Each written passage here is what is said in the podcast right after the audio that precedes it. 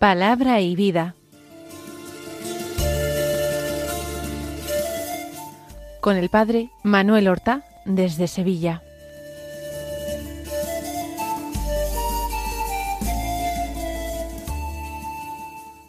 En el nombre del Padre y del Hijo y del Espíritu Santo. Amén. Alabados sean Jesús y María. Muy buenos días, queridos amigos, oyentes de Radio María y seguidores del programa Palabra y Vida.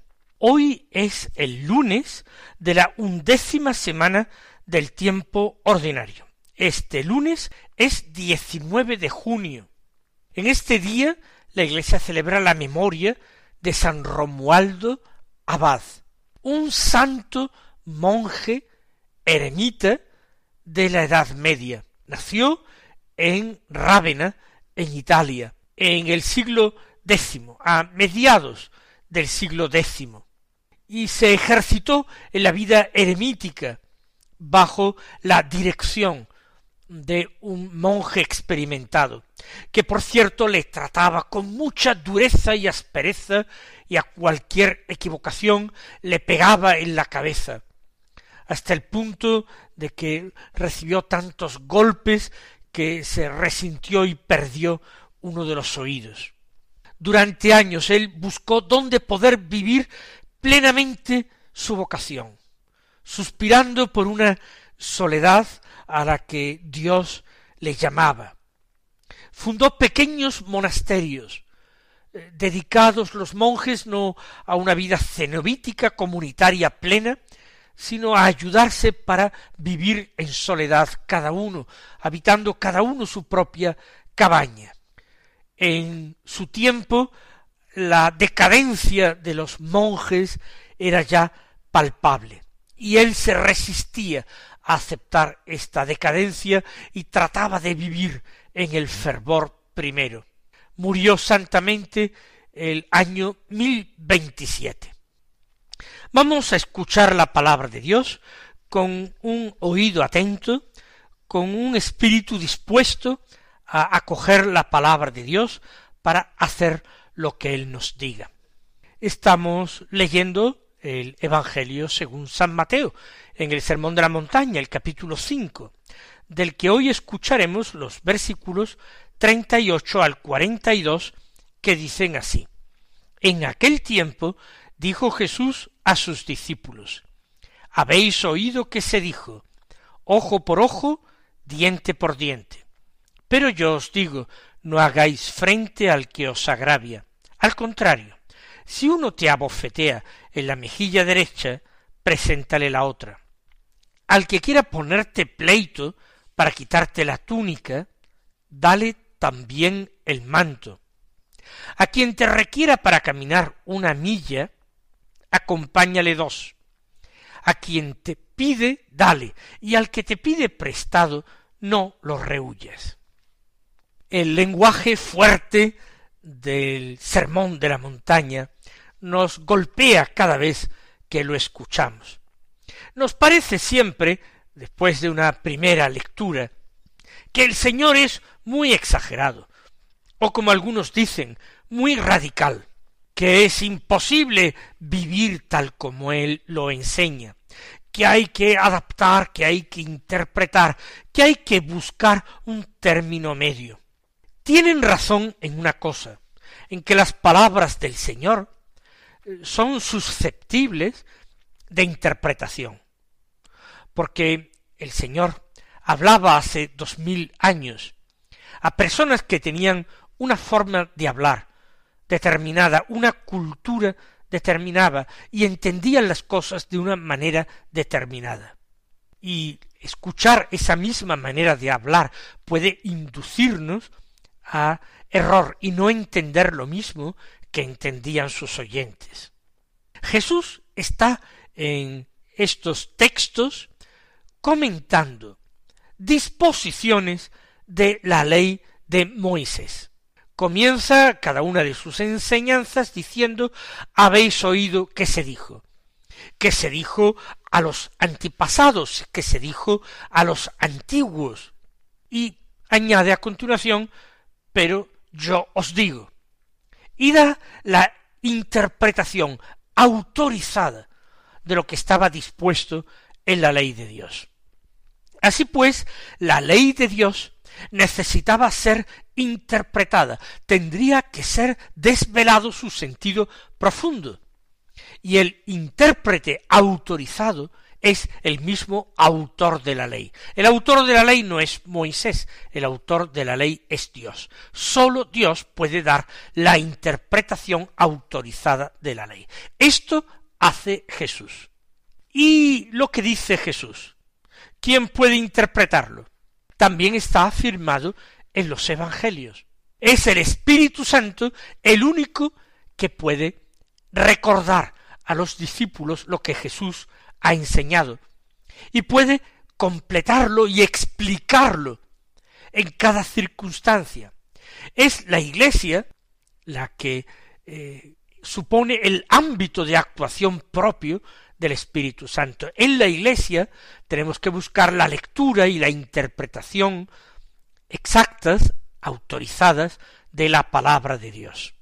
Así pues, en el texto de hoy Jesús comienza habéis oído que se dijo ojo por ojo, diente por diente.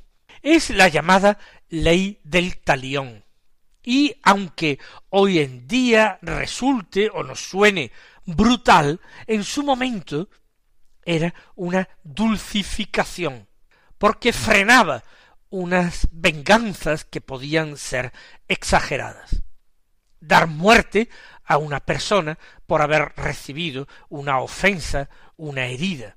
No, con total equilibrio.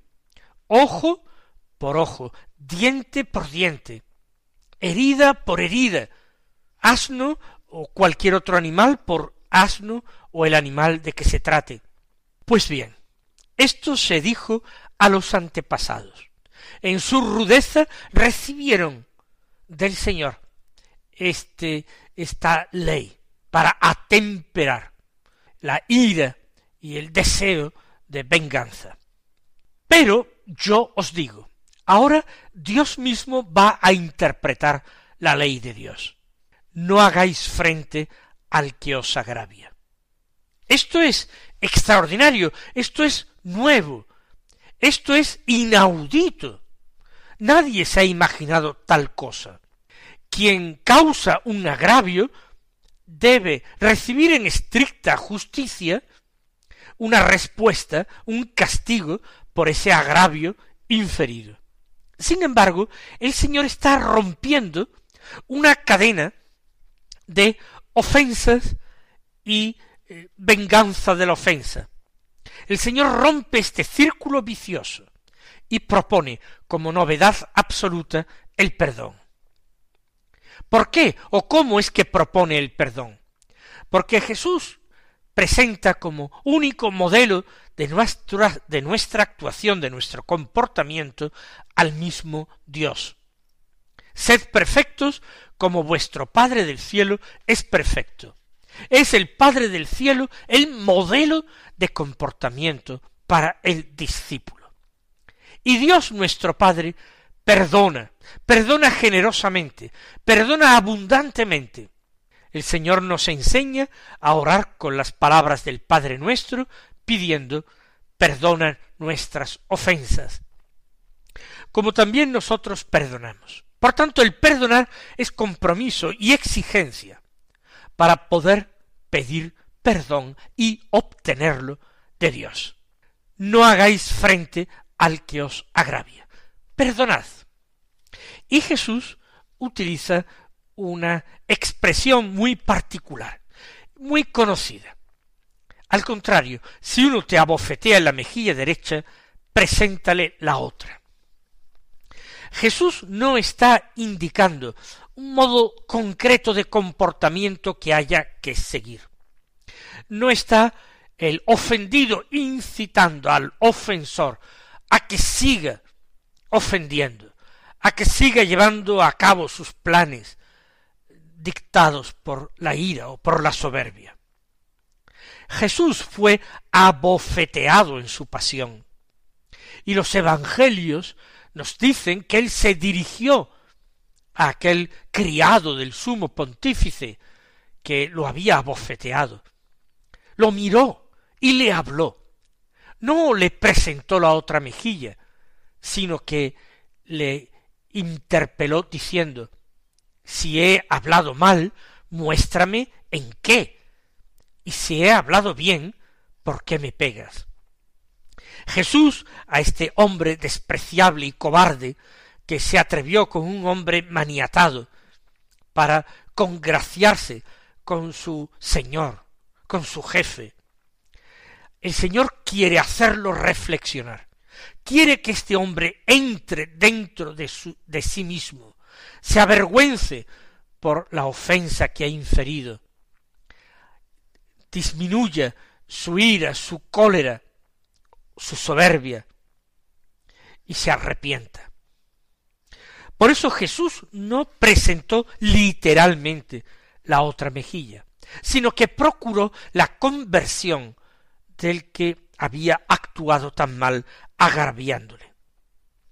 Pero la expresión de Jesús, si te abofetea una mejilla, la derecha, preséntale también la otra, es una forma rápida, impactante y clara para enseñar que a una bofetada no hay que responder con otra bofetada y puñetazos que degeneren en una pelea, a la que se sumen luego otras personas, y después de otras personas un pueblo entero, y se convierta así en ocasión de muchísimo daño.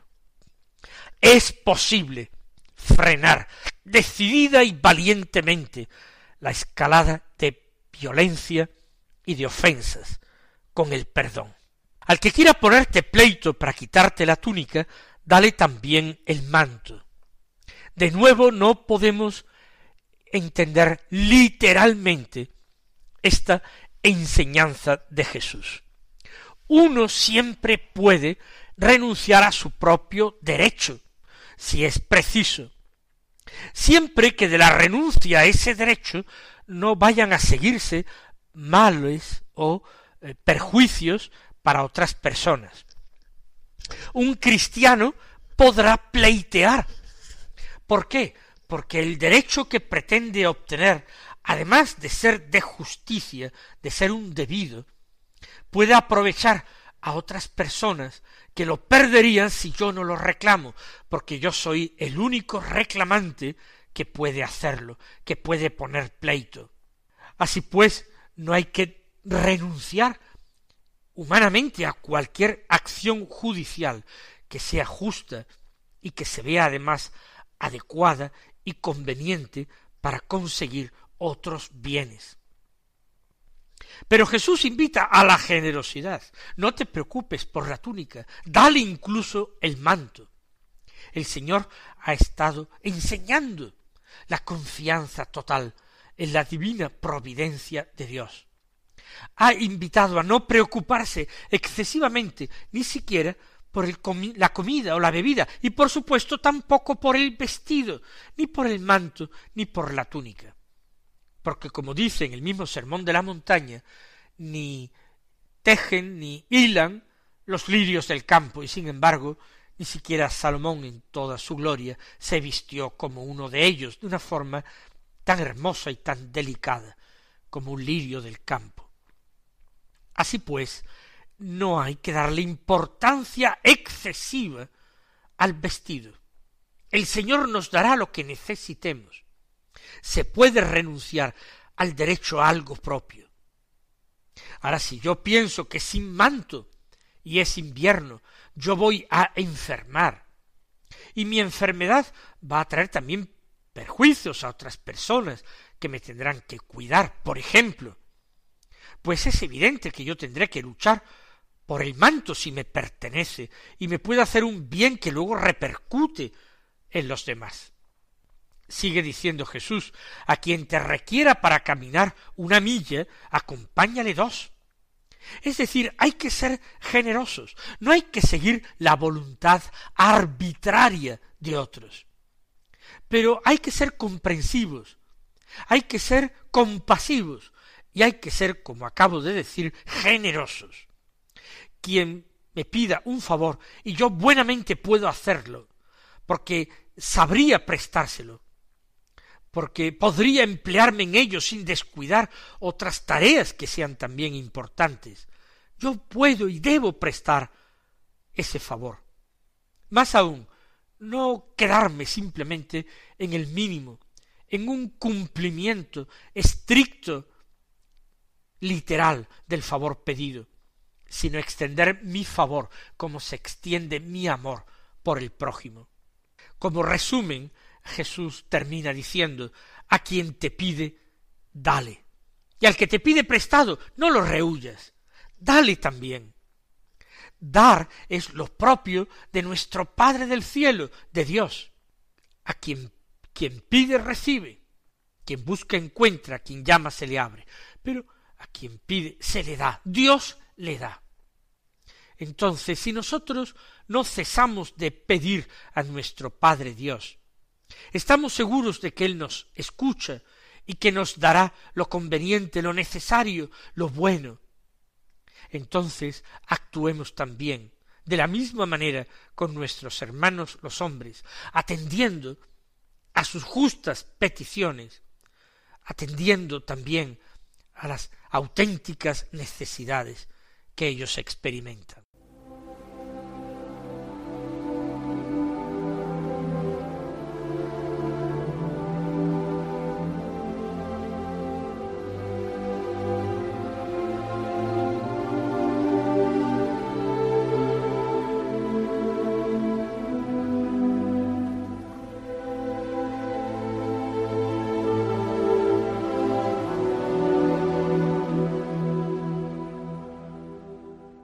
Vamos a escuchar ahora la primera lectura de la palabra de Dios que se proclama en la misa del día. Como primera lectura estamos leyendo la segunda carta del apóstol San Pablo a los Corintios, concretamente en el capítulo sexto, los versículos uno al diez, que dicen así Hermanos, como cooperadores suyos, os exhortamos a no echar en saco roto la gracia de Dios. Pues dice, en, en, el tiempo favorable te escuché, en el día de la salvación te ayudé. Pues mirad, ahora es el tiempo favorable, ahora es el día de la salvación. Nunca damos a nadie motivo de escándalo, para no poder poner en ridículo nuestro ministerio. Antes bien, nos acreditamos en todo como ministros de Dios, con mucha paciencia en tribulaciones, infortunios, apuros, en golpes, cárceles, motines, fatigas, noches sin dormir y días sin comer.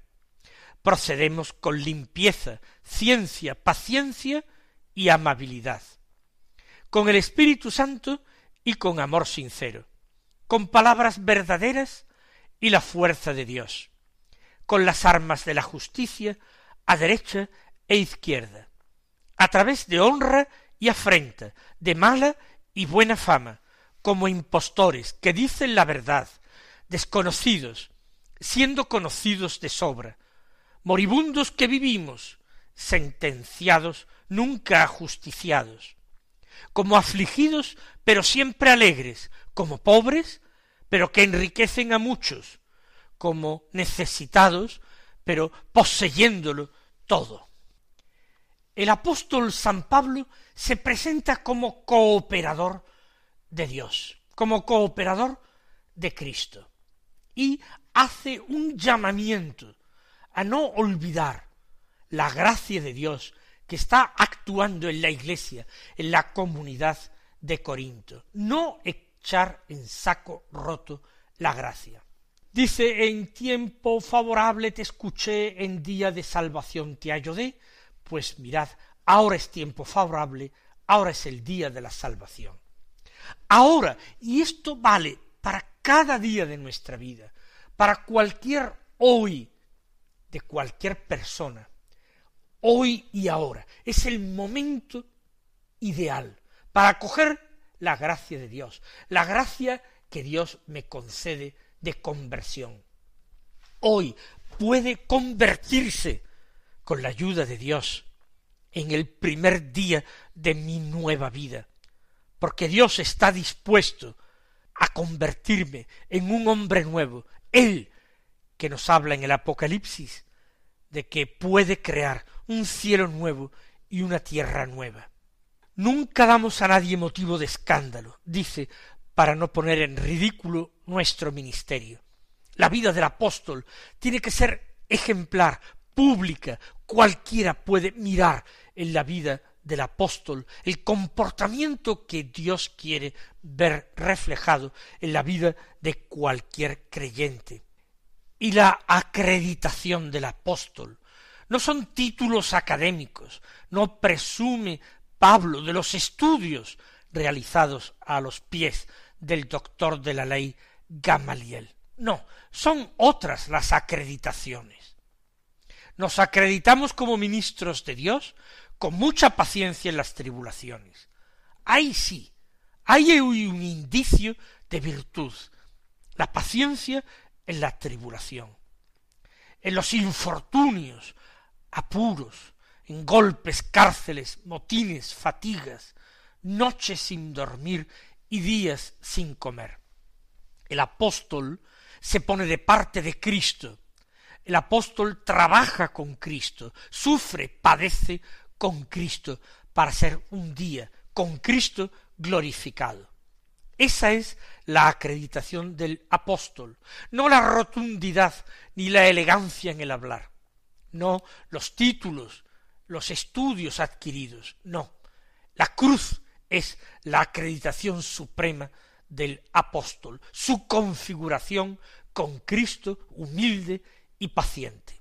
Añade, procedemos con limpieza, ciencia, paciencia y amabilidad. Pero esta limpieza de la que habla el apóstol, una limpieza moral, y esta ciencia y paciencia y amabilidad, son dados por el Espíritu Santo. No es adquirido con el estudio. Con el Espíritu Santo y con amor sincero procedemos. Esto es lo que tienen que apreciar los corintios, con palabras verdaderas y la fuerza de Dios, con las armas de la justicia, a derecha e izquierda, a través de honra y afrenta, de mala y buena fama. ¿De qué le sirve al apóstol la buena fama? Por eso dice somos y empieza a enumerar una serie de paradojas como impostores que dicen la verdad, desconocidos que son conocidos de sobra, moribundos que viven, sentenciados que no ajustician, afligidos alegres, pobres que enriquecen, necesitados que lo poseen todo. Es la paradoja del Evangelio. Mis queridos hermanos, vamos a vivir el Evangelio, como Pablo nos exhorta a hacerlo. No vamos a considerar nada riqueza, sino a Cristo y a este crucificado. Que el Señor os colme de sus bendiciones y hasta mañana, si Dios quiere. Han escuchado en Radio María Palabra y Vida, un programa que dirige el Padre Manuel Horta.